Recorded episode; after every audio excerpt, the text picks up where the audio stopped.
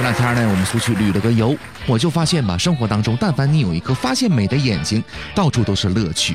你就比如说呢，你想这个景区旅游嘛，需要上厕所，可是呢，有一些景区啊，为了省电，把这个厕所呢装成了感应灯，就就怎么感应呢？就声控的，哎，一有声它就亮。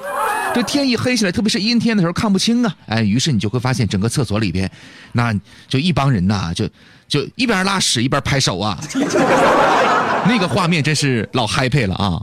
然后呢，我跟我们办公室小斌呢到了另外的一个景点，这个景点呢。它的主题是情侣啊，就什么呢？就就保证你们的这个呃爱情结果啊，爱情长久的。旁边还有很多的树。来到这个景点的时候呢，我们办公室小斌呢目光呆滞的看了半天呢。我一合计，哎呦我去，单身嘛，对吧？可以理解。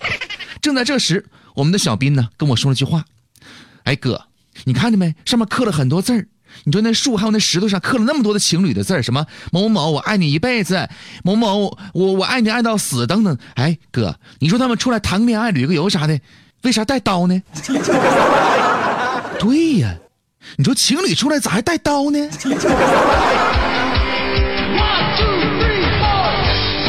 我们这个旅游呢继续啊，呃，来到了一片这个原始森林里边。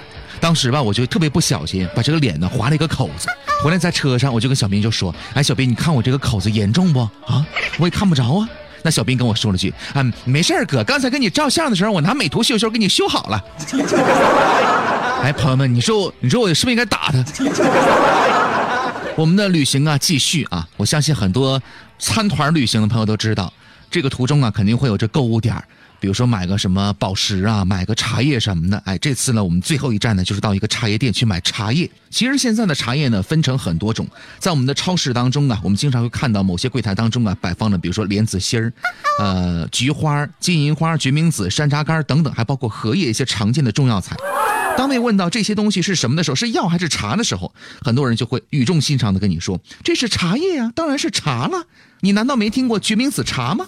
其实呢，从广义的角度来讲啊，只要被人们用热水冲泡并且饮用的，都算是茶啊。金银花呢、菊花、莲子心儿、决明子、荷叶以及山楂，也都属于药食同源的中药。所以呢，超市呢把上述这些东西呢当成茶来卖，也是无可厚非的，至少呢可以算作是药茶。但是呢，比如说常见的龙井啊、碧螺春呐、茉莉花啊一些常见的茶叶相比呢，这些药茶呢又具有更加明显的偏性。也就是说呢，要求购买和饮用的人呢，应该了解它的药性，更了解自己身体的偏性，只有这样才能对症的喝药茶。目前市场当中啊，最常见的药茶呢，当属山楂干了。山楂呢，性温，有活血化瘀的功能，主要被用来降血脂和软化血管。所以呢，平时吃过大量的肉食、血脂偏高的、血压偏高的人呢，十分适合用山楂干来泡水喝。但是呢，怀孕的妇女、胃酸多、分泌多的人、患有胃溃疡以及正在服用复方新诺明等磺胺类药物的人呢，尽量不要用山楂干来泡水喝了。日常饮食呢较为均衡、血脂血压没有异常的人，也不必特意用这个山楂干。来泡水喝。另外呢，像什么金银花呀、莲花啊、莲子心儿啊、决明子和荷叶的性比较寒，具有清热、去火、消暑的功能。其中啊，金银花利咽喉，对牙龈的肿痛、咽喉的肿痛的人呢尤为适用。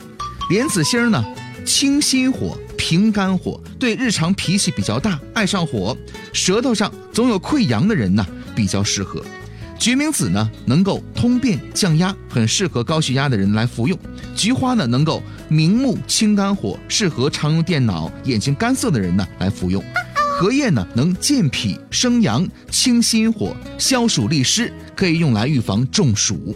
不过呢，上述这样的一些药茶啊，都有寒性的特点，所以呢，手脚发凉的老人、喝冷饮、吃凉食之后爱腹泻的人，平时呢比较频繁的腹泻。